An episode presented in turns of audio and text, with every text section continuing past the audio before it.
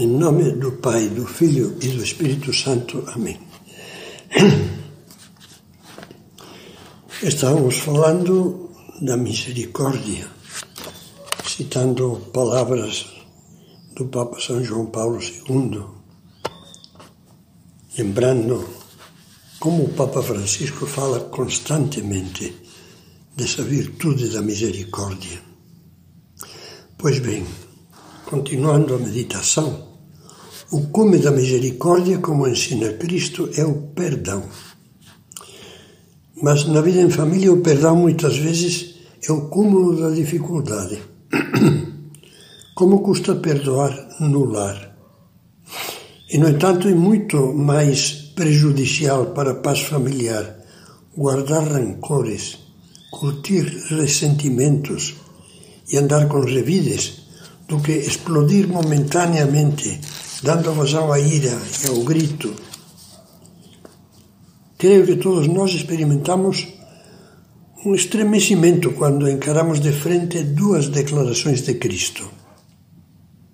Primeira, depois de ensinar-nos a rezar, perdoai-nos as nossas ofensas, assim como nós perdoamos a quem nos tem ofendido, o Senhor acrescenta: Mas se não perdoardes aos homens, aos homens tampouco vosso Pai vos perdoará.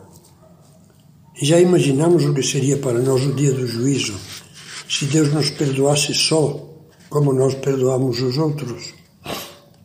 Segundo, o segundo ensinamento deixa-nos pensativos e um, e um tanto perturbados. Repetindo de certa forma o anterior, introduz um novo matiz. Cristo acaba de narrar a parábola do servo cruel, que, tendo sido perdoado de uma grande dívida pelo seu senhor, não perdoa um companheiro que lhe deve, que lhe deve uma insignificância. O senhor do servo o castiga severamente, e como moral da parábola, Cristo conclui: Assim vos tratará meu Pai Celeste se cada um não perdoar a seu irmão de todo o coração. Há pessoas que parecem ter no coração um computador com capacidade de muitos gigas, em cuja memória se vão guardando todas as mágoas perfeitamente contabilizadas.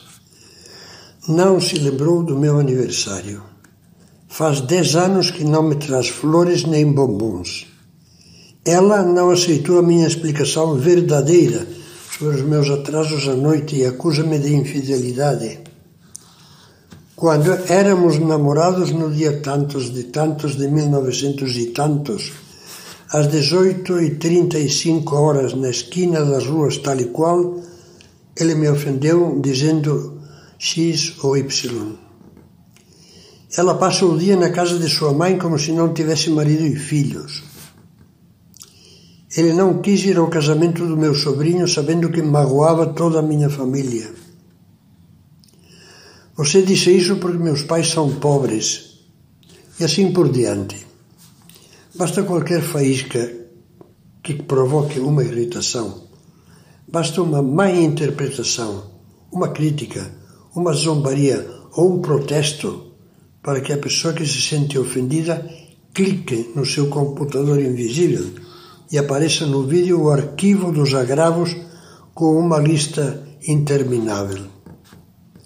Essa enxurrada de reminiscências negativas cai então como um raio sobre o outro. Reacende a fogueira das acusações, acusações mútuas e aumenta o círculo vicioso dos rancores e das recriminações. Adeus a paz. São Paulo sabia, sabia bem de que massa estamos feitos e por isso, pensando no amor que gera a paz, dizia, como víamos acima, suportai-vos uns aos outros e perdoai-vos mutuamente se um tiver contra outro motivo de queixa. Como o Senhor vos perdoou, assim perdoai também vós.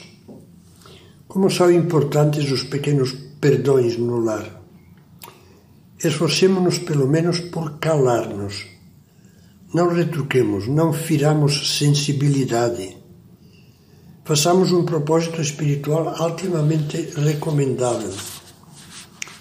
Lá em casa, eu faço questão de, nas discussões, dizer a penúltima palavra. Quem se obstina em dizer a última, inevitavelmente atiça a chama da discussão. Mas calar-se não é covardia, carneirismo. Será que tenho que aceitar todas as injustiças e humilhações? Não. Às vezes pode-se e deve-se cortar energicamente e na hora um despropósito. Mas não há necessidade de cair numa interminável discussão nem de ficar remoendo horas e dias. Outras vezes convirá calar e esperar, e mais tarde, tarde tentar um diálogo sereno e esclarecedor ou fazer uma correção tranquila aos filhos. Em outras ocasiões, nada facilitará tanto o arrependimento do outro como mostrar-lhe, sem o humilhar, grandeza de alma. Uma pessoa ofendida que trata bem, com coração magnânimo, aquele que o ofendeu, é moralmente superior não pelo orgulho, mas pela bondade. Com isso, desarma o agressor, que pode perceber a sua mesquinhez tola em contraste com esse amor maior. Certo, pode dizer alguém, eu perdoo, gostaria de perdoar, mas não consigo esquecer. Portanto, o meu perdão não vale nada, pois Cristo manda perdoar de todo o coração. Quantos não sofrem angustiados por essa incapacidade que têm de esquecer mágoas e ofensas? Eu tento, dizem. Eu quereria esquecer. Eu me esforço, mas continuo a lembrar-me. E de cada vez que lembro, me vem aquela fervura, sinto raiva, sinto antipatia. Não aguento ver a pessoa na minha frente. Deus não nos pede impossíveis. E mudar sentimentos, emoções involuntários, muitas vezes é um impossível. Então, o que é que Deus pede quando nos fala de perdoar de todo o coração? Isso nós o vemos com muita clareza nestas palavras do Catecismo da Igreja Católica. Não está em nosso poder, diz o Catecismo, não mais sentir e esquecer a ofensa, mas o coração que se entrega ao Espírito Santo transforma a ferida em compaixão e purifica a memória, transformando a ofensa em intercessão. Intercessão quer dizer rezar pela pessoa que nos ofende. É um jato de luz e um conforto, porque é algo que uma pessoa de boa vontade sempre pode fazer. Não consigo esquecer.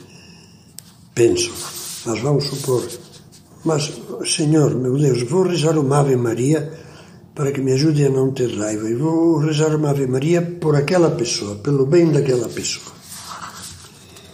Como diz o Catecismo, primeiro transformar a ferida em compaixão. Naturalmente não se trata da compaixão que despreza, olhando o coitado de cima para baixo, mas na compaixão verdadeira, que, sabendo passar por alto a mágoa pessoal, ainda que essa continue como um sentimento que não conseguimos eliminar, percebe que a atitude errada do outro é uma ferida que ele próprio infligiu a si mesmo. Como é lógico, a compaixão vivida conscientemente, com um esforço autêntico de compreensão, deixa cada vez menos espaço no nosso coração para o rancor. Depois, como já comentava, o catecismo fala de purificar a memória, transformando a ofensa em intercessão.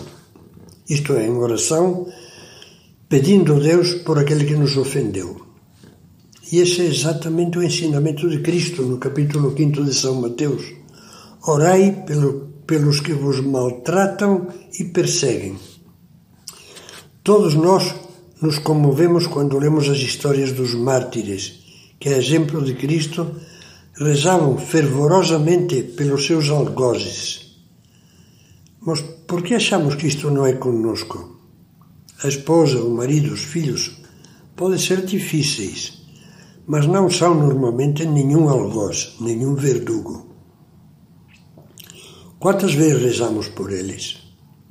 Mais concretamente, lembramos-nos de rezar por eles depois do primeiro sufoco, mesmo que o nosso ânimo continue um pouco a ferver.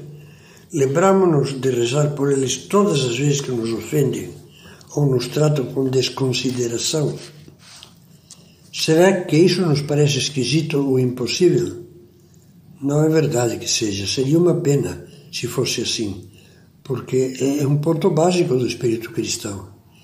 É preciso decidir-nos a lutar para vivê-lo.